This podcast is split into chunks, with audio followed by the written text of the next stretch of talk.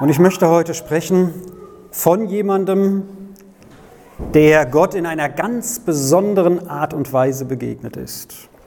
Aber als Start möchte ich mit diesem Bild hier anfangen. Dieses Bild zeigt Licht.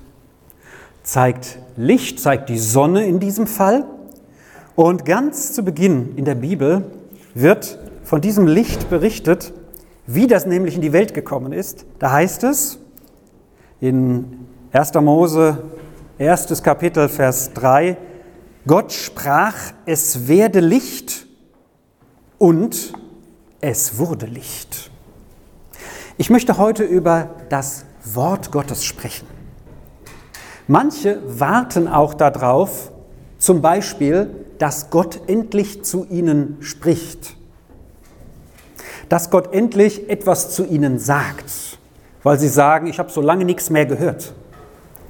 Und ich möchte am Anfang als Vorwort etwas über das Wort Gottes sagen, in dem Sinne, was eigentlich passiert, wenn Gott spricht. Eigentlich ist das nämlich ein schöpferischer Akt in einer Art und Weise, den wir Menschen uns nicht vorstellen können. Eigentlich müsste uns nämlich das, wenn Gott redet, regelrecht zerschmettern, weil Gott nämlich der allmächtige Gott ist, der mit seinem Wort, so sagt die Bibel das, erschafft. Ich bin jetzt kein Biologe, kein Chemiker, Physiker oder sonst wie in dieser Richtung, naturwissenschaftlich nicht die hellste Leuchte. Irgendwo las ich aber mal, dass durchaus ein Element ein anderes hervorbringen kann. So, das heißt, Gott spricht und das löst ein, eine Energie aus, die etwas anderes erschafft. So sagt das die Bibel. Das heißt, das Wort Gottes, wenn Gott redet, ist so mächtig, dass es Licht erschaffen hat, sagt die Bibel gleich zu Beginn. Und in den anderen sechs Schöpfungstagen, von denen die Bibel berichtet, auch noch von anderen Dingen, die einfach in Existenz kamen, weil Gott gesprochen hat. Also da ist eine Kraft dahinter, dass ich sagen würde, wenn Gott mir jetzt gegenüber säße oder stehen würde und er würde tatsächlich zu mir sprechen, das würde wahrscheinlich einen Energieimpuls auslösen. Ihr würdet mich an dieser Stelle wahrscheinlich nicht mehr wiedersehen, sondern wenn ich noch lebe, irgendwo da hinten, wie auch immer. Es gibt eine Stelle in der Bibel, in der Jesus, als er kurz vor seiner Kreuzigung stand, festgenommen wurde und man ihn fragte, bist du derjenige, den wir suchen? Ist ja nett, Sie haben den richtigen festnehmen wollen, nicht irgendwie einen von seinen Jüngern, sondern ihn persönlich. Und dann heißt es, er sagt ja, ich bin's. Ich bin war bei den Juden ganz klar die Aussprache, ich bin Gott, ich bin es. Das war so ein doppeltes Ich, ich bin's. Und da sagt, äh, sagt diese Begebenheit, dass die, die die Antwort bekamen, zurück und zu wichen und zu Boden fielen. Ich möchte das ein wenig fortsetzen mit diesem Ereignis, hat zu tun mit diesem Berg, den wir hier im Hintergrund sehen. Das ist ein Ausschnitt von dem sogenannten Gottesberg im Alten Testament. Das ist der Berg Horeb oder Sinai, der Berg, an dem Mose die zehn Gebote erhalten hatte. Und in dem Zusammenhang hat Gott ja mit Mose gesprochen. Und da heißt es im äh, fünften Buch Mose, im fünften Kapitel, so ab Vers 23, dass die, das Volk auch eine Stimme hörte, eine Stimme wie ein Donnern. Mose hat dann wohl das gehört, was Gott auch gesprochen hatte. Und dann heißt es in Vers 25 äh, vom, vom Volk her, ähm, warum sollen wir jetzt sterben? Heute haben wir gesehen, dass Gott mit den Menschen reden kann wenn er noch länger oder wenn wir noch länger die Stimme des Herrn unseres Gottes hören, müssen wir sterben. Also es war offenbar auch da so eine kraftvolle Sache, das Reden Gottes, dass, dass er das, also Gott, enorm herunterkomprimieren musste, würde man in der Computersprache, denke ich, richtig sagen. Wenn ich was falsch sage und die, jemand weiß besser, bitte melden und mich korrigieren. Also komprimiert ist ja eine Datei, damit sie nicht so viel Speicherplatz hat, damit man sie leichter als E-Mail versenden kann oder auf dem Podcast gesendet werden kann und so weiter. So komprimiert. Gott muss seine Stimme herunterkomprimieren, also von, von, ihrer Energie, von seiner Grundenergie herunter reduzieren, damit wir Menschen dadurch nicht Angst bekommen oder irgendwie ähm, eben Angst haben müssten, zerstört zu werden. So, am Berg Gottes ist dieses passiert. Und es verwundert deswegen nicht, wenn im Neuen Testament es mit Jesus häufiger heißt, als er kam und als er Wunder tat und als er erschienen ist, es häufig von ihm heißt, fürchtet euch jetzt bitte nicht. Ihr habt etwas von Gott gesehen, das soll euch aber nicht Furcht einflößen, wie wir das hier im Alten Testament sehen, sondern das soll euch näher zu mir bringen. Also Gott ist ein gnädiger Gott. Ich möchte das nur vorausschicken, um uns zu sagen, dass Gott ganz anders könnte.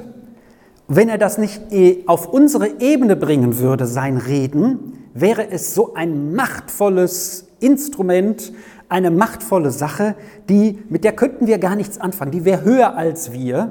Wir könnten vor ihr wahrscheinlich nicht bestehen. Aber Gott kam in unsere Welt.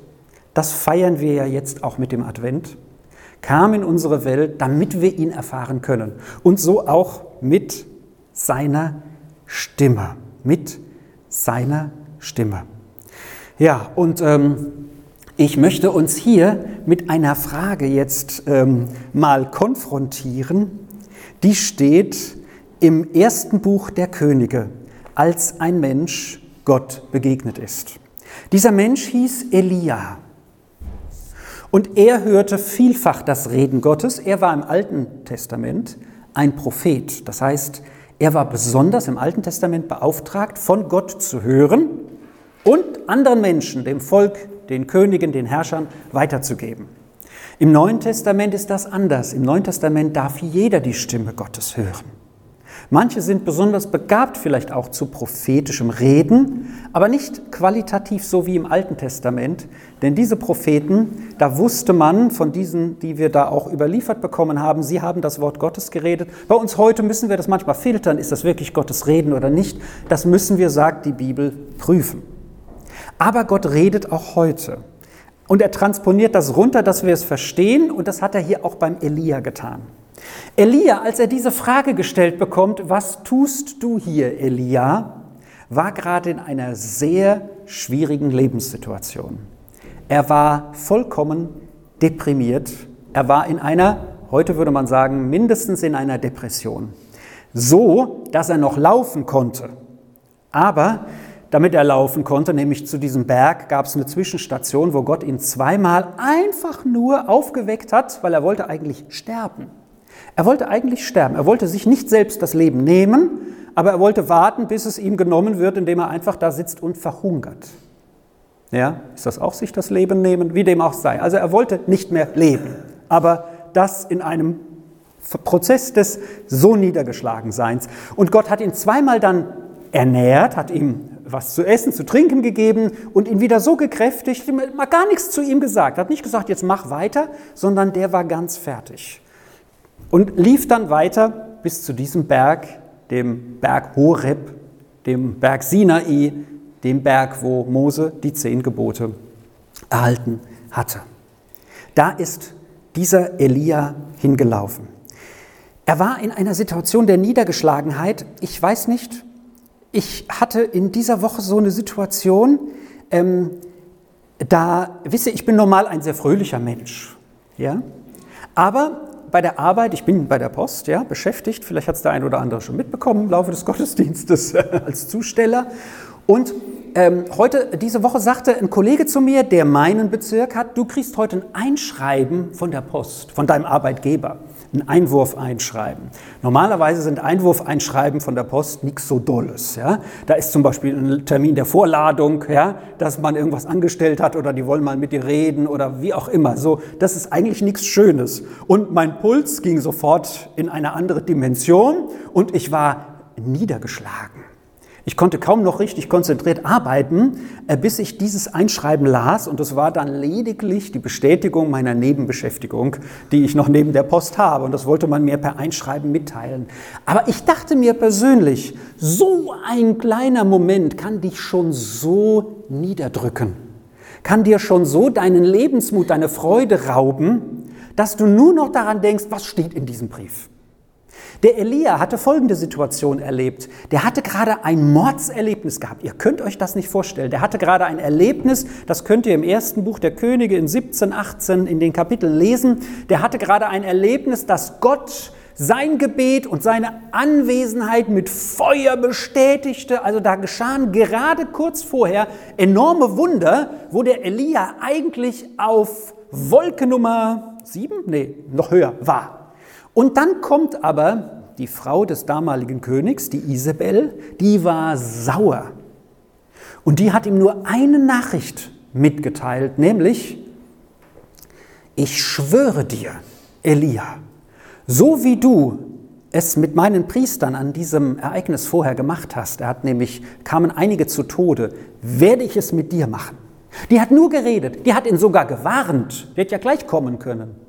Und Elia, der in der Nähe von dieser Hauptstadt gewesen sein muss, dem ist plötzlich mit dieser Nachricht so das Herz in die Hose gerutscht, so ähnlich wie wir mit diesem Einwurf einschreiben in dieser Woche, nur noch viel tiefer. Der Elia, der, plötzlich, der so mutig war, ist plötzlich nur noch weggerannt. Da war keiner, der gesagt hat, Elia, du hast gerade das und das gemacht aus dem Volk, ich unterstütze dich. Er hätte ja vielleicht in ein Dorf gehen können und sagen können, die Königin will mich umbringen, wollt ihr mir nicht helfen? Ihr habt doch gerade gesehen, wie Gott wirkt.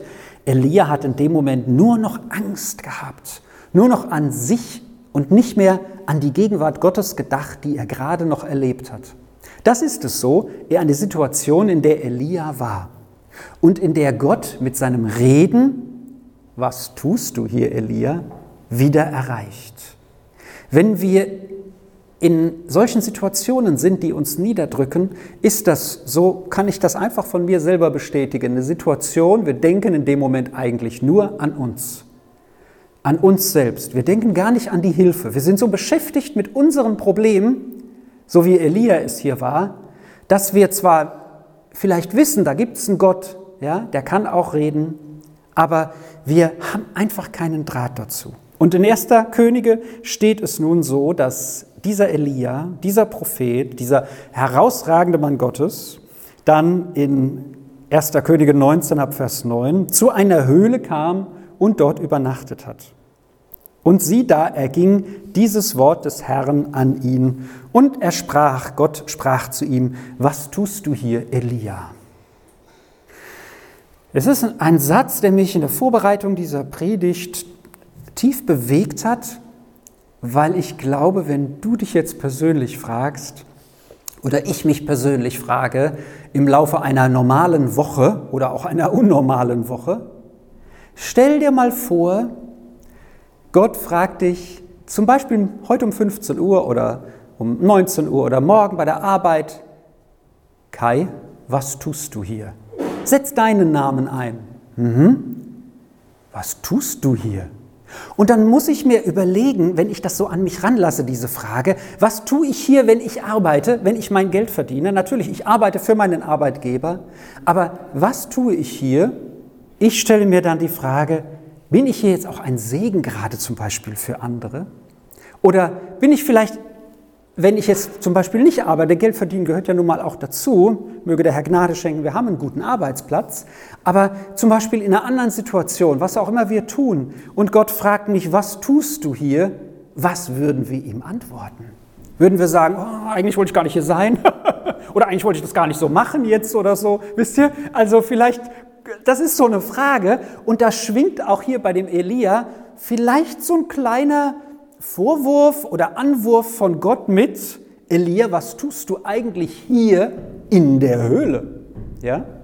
Weil in der Höhle kann man sich zwar gut verstecken, aber ein toller Prophet kann man da nicht sein. Und dazu hatte Gott ihn berufen. Ja? Und jetzt geschieht etwas, das finde ich sehr beeindruckend. Er fragt ihn, was tust du hier, Elia? Und Elia antwortet, antwortet ihm mit, ich habe so für dich gekämpft. Und das Volk hat gar nichts kapiert. Die haben sich gar nicht geändert. Ich bin ganz allein. Allein bin ich übrig geblieben und jetzt will mir jemand das ne Leben nehmen. Versteht ihr, was er sagt? Was toll ist, er klagt ja nicht die Königin an, die ihm den Schrecken eingejagt hat. Er ist gar nicht böse auf die anderen. Das ist ja ein deutscher Volkssport. Immer die anderen, die bösen Politiker, mein böser Chef oder der böse Nachbar oder was auch immer. Ja, vielleicht ist es auch in anderen Ländern Volkssport. Aber ich denke, die Deutschen sind darin ganz gut. Das macht er hier gar nicht, dass er die, die ihn da angeklagt haben, aber doch, er macht's doch. Er sagt nämlich seinem Volk, die haben alle eine Kollektivschuld, ja? Oder man kann sagen, meine Gemeinde, ja? Die sind alle so, ja? Oder also er sucht bei, er findet bei anderen Fehler und er selber sagt, ich am Anfang habe doch so viel gemacht, keine Auswirkung, nichts gebracht. Und jetzt will mir noch jemand das Leben nehmen. Habe ich das verdient? Und Gott sagt dann etwas zu ihm. Er sagt, geh hinaus und stell dich auf den Berg vor den Herrn. Und jetzt passt auf, er hat sich nicht vor den Berg gestellt. Er blieb erstmal in seiner Höhle. Ja? Er hat noch nicht mal reagiert auf diese Aufforderung Gottes direkt.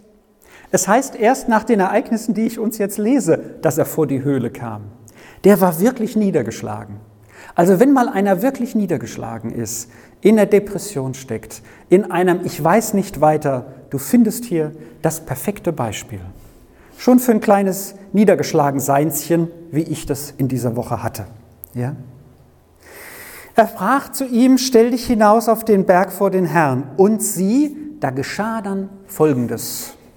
Der Herr ging vorüber, alter Schlupfen, der Herr ging vorüber, jetzt geht's los. Und vor dem Herrn kam ein großer und gewaltiger Sturmwind, der Berge zerriss und Felsen zerbrach in dem Sturmwind, aber war der Herr nicht. Also da war ein Sturm, ein Erlebnis. Also ab und zu gucke ich mal mit meiner Familie Avengers-Filme, also die Marvels, ne, so die Superhelden. Ja? Die Superhelden treten eigentlich alle so auf.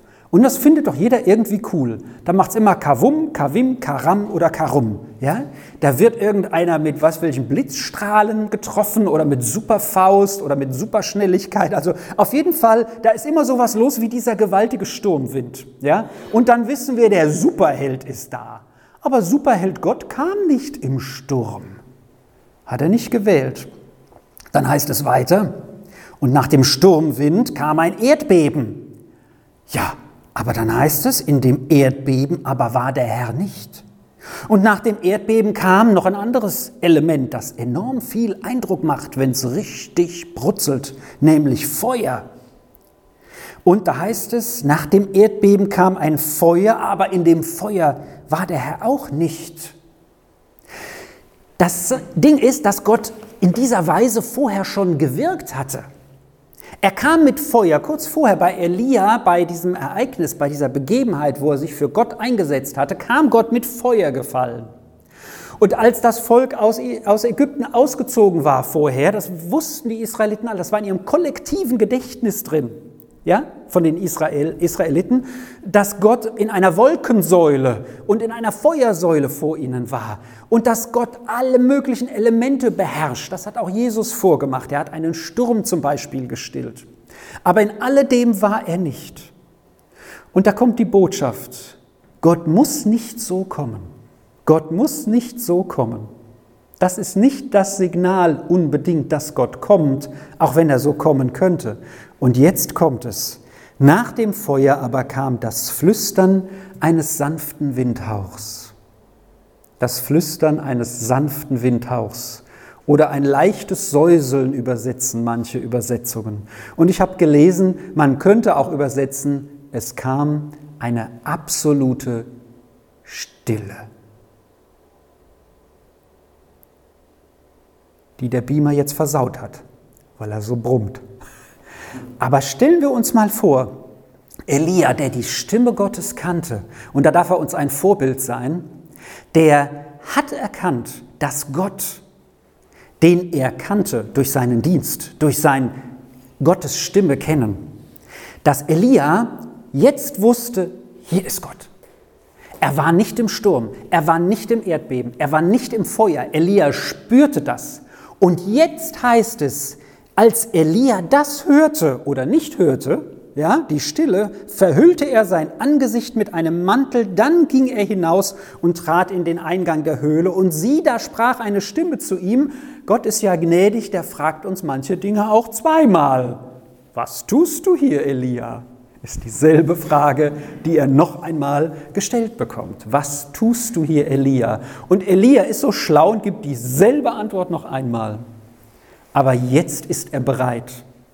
Elia hat verstanden, dass Gott nicht immer im Lauten kommt. Er kann, er kann. Er konnte auch einen Menschen wie Paulus, der ein Gegner der Gemeinde war, von seinem Tier stoßen, zu Boden werfen oder wenn, er auf dem Tier saß und erblinden lassen. Gott kann enorm gewaltvolle Taten tun. Aber er ist auch in so einem leichten Windhauch. Nehmen wir doch jetzt mal das nochmal in uns auf. Da war ein Sturm, der Berge und Steine zerborsten hat. Da war ein, ein, ein, ein Erdbeben, da hat es noch mehr gewackelt und da war ein Feuer. Und dann die absolute Stille die absolute Stille habe ich bisher in meinem Leben ganz bewusst nur einmal wahrgenommen in unserer lauten Umwelt. Und selbst wenn wir irgendwo auf dem Dorf wohnen, hören wir wahrscheinlich irgendwo noch ein Flugzeug oder eine Eisenbahn oder eine Autobahn, irgendein Rauschen. Das war, als meine Frau und ich einmal in der Schweiz waren. Wir sind auf einer Seilbahn hochgefahren, wo keine Skifahrer waren. Das war so eine Seilbahn einfach zum Hochfahren, ja, und oben war so ein, so ein, so ein Käsegasthof. Und dann sind wir da ein Stückchen den Berg weitergelaufen im Winter. Es war tiefer Schnee. Und als wir ein Stück reinliefen, der Schnee schluckte alle Geräusche. Es war auch nichts über uns, was in dem Moment Geräusche machte. Eine größere Stille habe ich noch nie gehört, in Anführungsstrichen. Sie wurde jäh unterbrochen von einem Motorflugzeug, was über uns kam. Das war wiederum so laut dafür, dass wir dachten, also das ist ja jetzt eine Ruhestörung hier. Also, Gott war in dieser Stille. Mich führt das auch zu der Weihnachtsbotschaft. Gott kam als Kind. Was hätten wir erwartet? Die Menschen damals erhofften und erwarteten einen machtvollen Herrscher, der gleich das Beste für sie tut, nämlich die damalige Besatzungsmacht raushaut mit Militärgewalt, ne, Avengers-mäßig oder DC-mäßig, ne, alles rauszufegen, was ist. Gott kam als Mensch in diese Welt. Aber auf den sollen wir hören. Das sagt die Bibel dann im Weiteren. Sie sagt, dass wir die Stimme von diesem Jesus hören können. Als Jesus auf einem Berg war, nämlich diesem Berg hier, das ist der, das ist der, äh, Berg im, der Berg Hermon im Norden von Israel, also eigentlich mehr Jordanien und da diese Gegend, da sagt Gott, dies ist mein geliebter Sohn, an dem ich wohlgefallen habe, auf ihn sollt ihr hören. Es gibt eine Stimme, die wir hören dürfen, das ist die Stimme des Sohnes Gottes von Jesus Christus. Und hier bestätigt von dem Gott, der sowohl Berge zerbrechen kann, als auch im Feuer, als auch im Sturmwind sein kann, als auch in der absoluten Stille, so wie Elia das da gebraucht hat. Und ich denke, wie wir alle das mal brauchen. Meine schönste Zeit habe ich übrigens, wenn mein Handy aus ist. Ja? Da bin ich stressfreier. Mir geht das so. Vielleicht geht es euch besser, wenn ihr euer Handy anhabt, ja, rund um die Uhr, aber ich Vielleicht bin ich noch die alte Generation. Ich brauche mein Handy. Also wenn, das, wenn ich das mal früher ausmache, so 18, 19 Uhr, atme ich innerlich irgendwo durch. Ich weiß schon mal, das kann mich nicht mehr stören, ja? obwohl ich den Ton sowieso aus habe von dem Ding. Ich gucke immer, wenn ich dann gucken will. So, das heißt, da war Gott und kam in einer Stille, aber Elia spürte, jetzt ist Gott da. Und so wie Jesus der ist, der zu uns spricht. Ja? Der geliebte Sohn Gottes ist, an dem ich wohlgefallen habe, auf den wir hören sollen. So sagt Gott hier in einer Stelle in der Offenbarung, und wir kommen vom allerersten Buch der Bibel noch zum allerletzten Buch der Bibel, nämlich in einer Rede zu einer der Gemeinden, die in der heutigen Türkei liegen, sagt Johannes, der hier der Prophet ist, ein Wort, das ähm, recht bekannt ist aus der Bibel, das davon spricht, dass jemand vor der Tür steht und anklopft. Häufig wird das benutzt, um zu sagen, Jesus klopft an deine Lebenstür, der du noch außerhalb von, von der Beziehung mit ihm bist, ihn noch nicht kennst. Natürlich kann man das dafür verwenden, aber eigentlich ist das hier an eine Gemeinde gerichtet, die wieder zurückkommen soll zu Gott, zu Jesus. Zu der sagt er, und vielleicht betrifft das auch dich, siehe, ich stehe vor der Tür und klopfe an. Und dann im Weiteren, wer immer auf meine Stimme hört und die Tür öffnet, bei dem werde ich einkehren und das Mahl halten, ich mit ihm und er mit mir. In welcher Situation wir auch sein mögen, in welcher Dunkelheit wir uns vielleicht in einem Moment oder in einem Abschnitt unseres Lebens befinden, Gott kann hineinsprechen. Gott will hineinsprechen.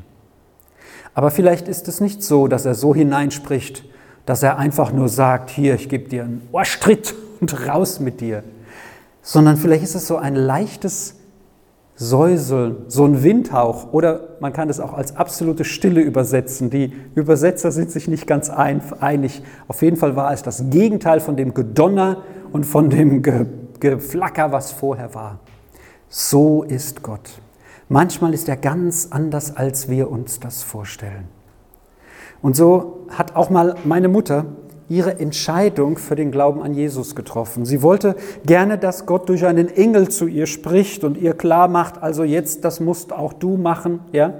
Und dann war sie nach einem Kirchengottesdienst mit anderen zusammen, die sagten, also Gott, das muss Gott nicht so machen. Ja? Du kannst dich auch heute entscheiden, das ist deine Entscheidung, dein Leben in die Hand von Jesus zu legen und mit ihm weiterzugehen. Und ich weiß noch, mit wem, mit wem sie das gemacht hat. Ich kenne die zwei Frauen gut. Und äh, dann hat meine Mutter damals quasi den Anfang gemacht zu sagen, ich will im Glauben leben. Und ihre, ihre persönliche Beziehung zu Gott hatte damals begonnen. So Stück für Stück wächst man dann da hinein.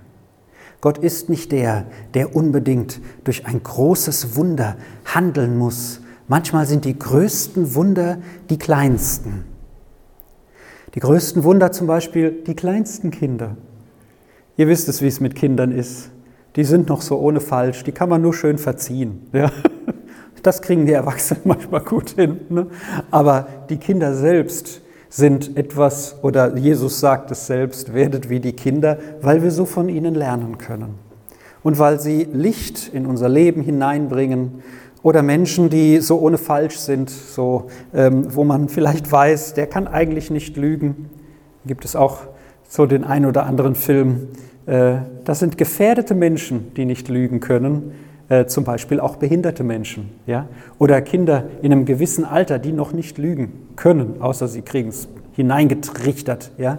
Aber sie bringen so etwas von Licht in diese Welt. Gott kann auch durch ein leises Säuseln, einen Windhauch uns begegnen. Und wir haben jetzt die Gelegenheit auch, dass Gott uns begegnet, gleich im Abendmahl.